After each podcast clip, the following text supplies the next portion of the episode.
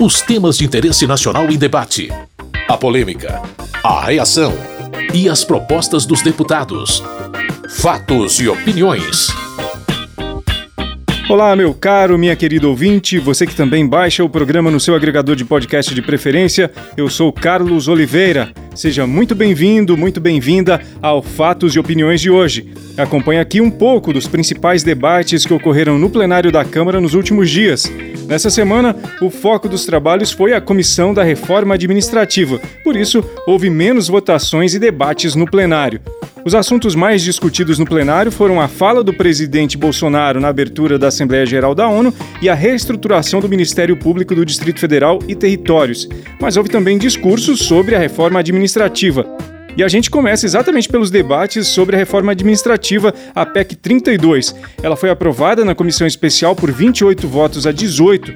Diferentes opiniões sobre o assunto foram reverberadas na sessão dessa sexta de manhã.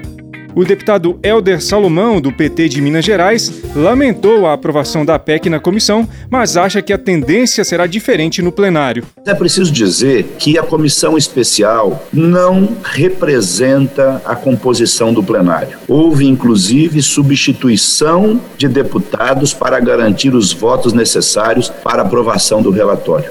Vamos derrotar este retrocesso no plenário, que é mais uma tentativa do governo Bolsonaro de desmontar o Estado brasileiro e suas políticas públicas.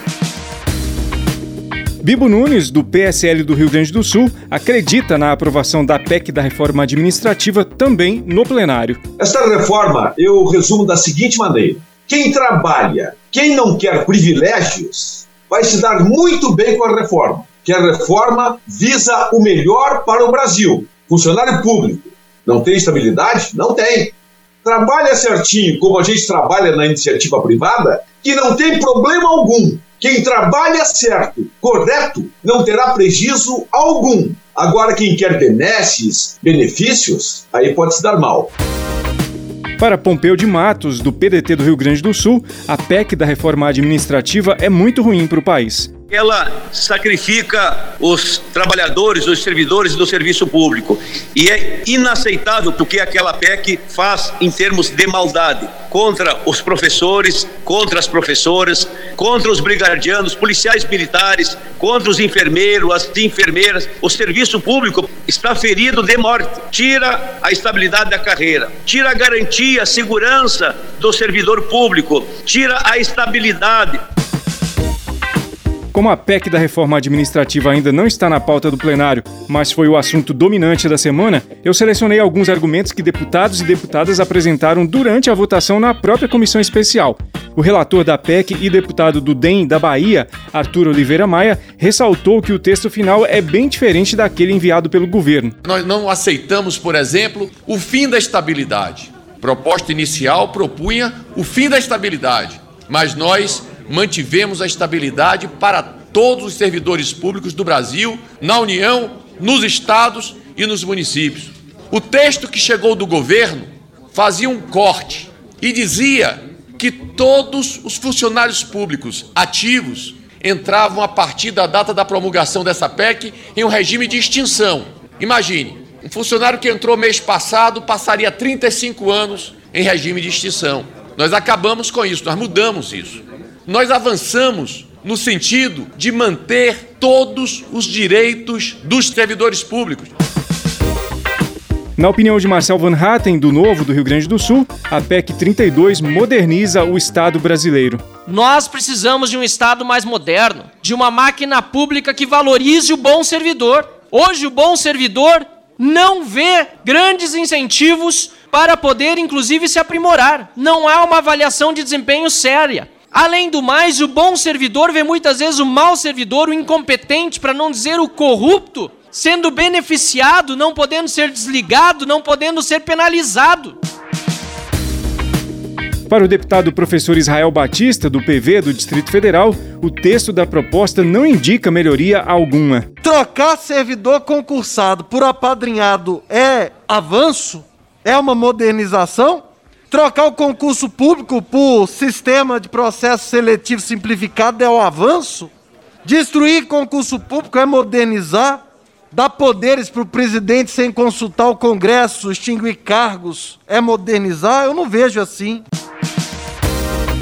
Alex Manente, deputado por São Paulo e líder do Cidadania, interpreta que a PEC valoriza os servidores públicos. Eu quero aqui repudiar que nós não estamos combatendo um privilégio. O maior privilégio que se tem no serviço público hoje é nivelar o servidor que se dedica, que trabalha, que se coloca à disposição da sociedade para cumprir a sua missão de fazer um serviço público decente, com aquele que não tem responsabilidade com o serviço público, mas que tem os mesmos benefícios e crescimento de carreira carreira por não ter avaliação de desempenho adequada.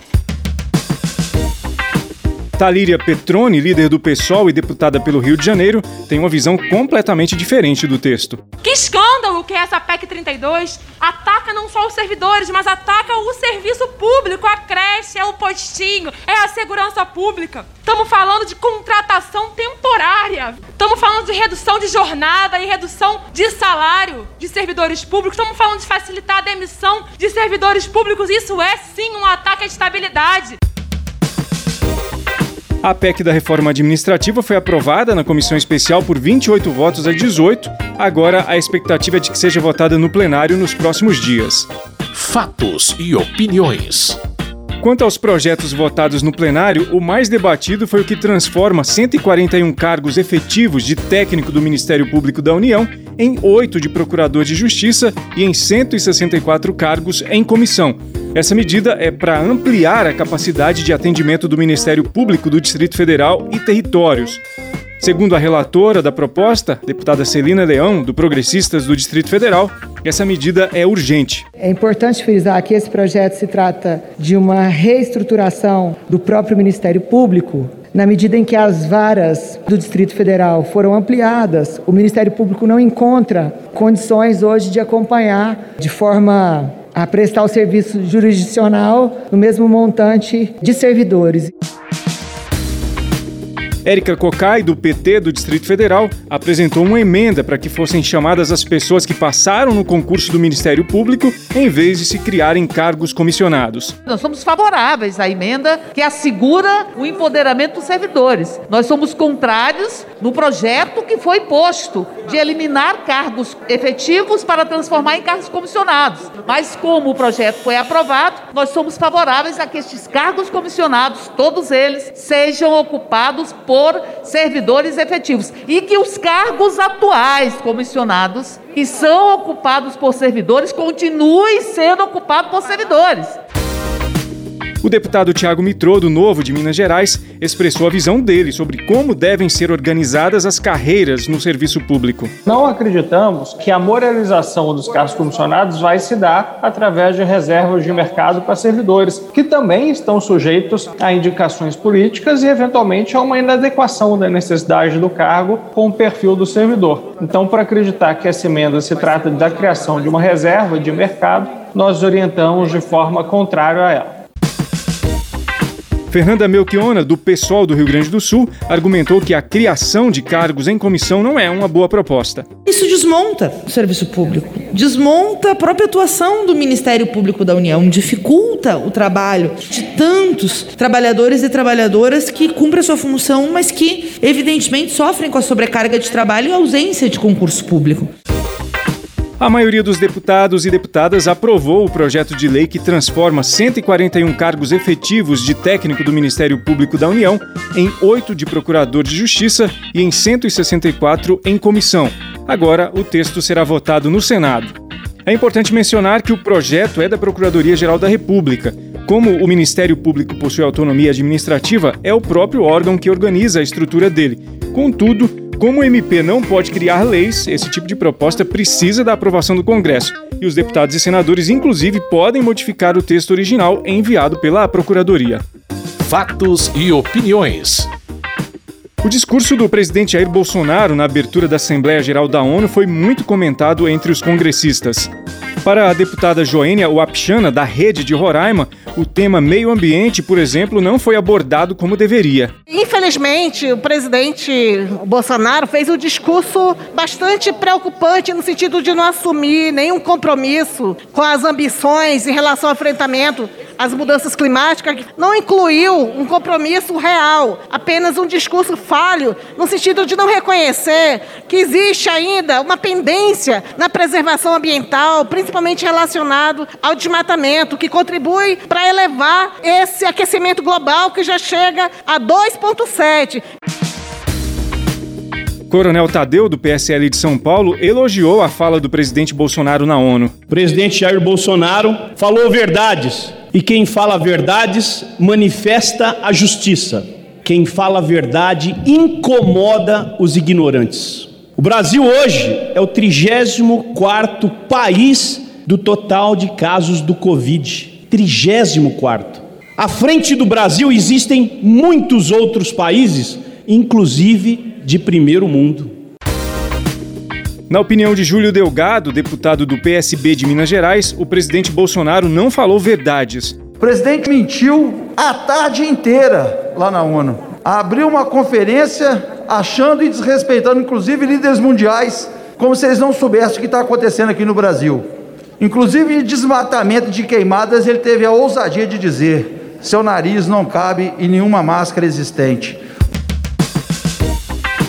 Diferentemente, o deputado Luiz Lima, do PSL do Rio de Janeiro, avaliou como excelente o discurso do presidente Jair Bolsonaro na ONU. O presidente Bolsonaro na ONU teve um dos seus melhores discursos, citando o combate à corrupção, nenhuma corrupção registrada no atual governo. Sucesso na agricultura, na infraestrutura, empresas estatais que pararam de enviar recurso para o exterior, onde o povo era o principal financiador desses esquemas de fortalecimento do comunismo em outros países, inclusive na Venezuela, que passa hoje por um momento desumano. Programa já está quase terminando, mas antes deixe-me dizer que entre os projetos aprovados no plenário nesta semana está o que isenta de imposto de renda as pessoas que tiverem sequelas da Covid-19. Conforme o texto, quando houver a cura completa, o benefício vai acabar. Com a aprovação dos deputados e deputadas, ainda falta a votação dos senadores.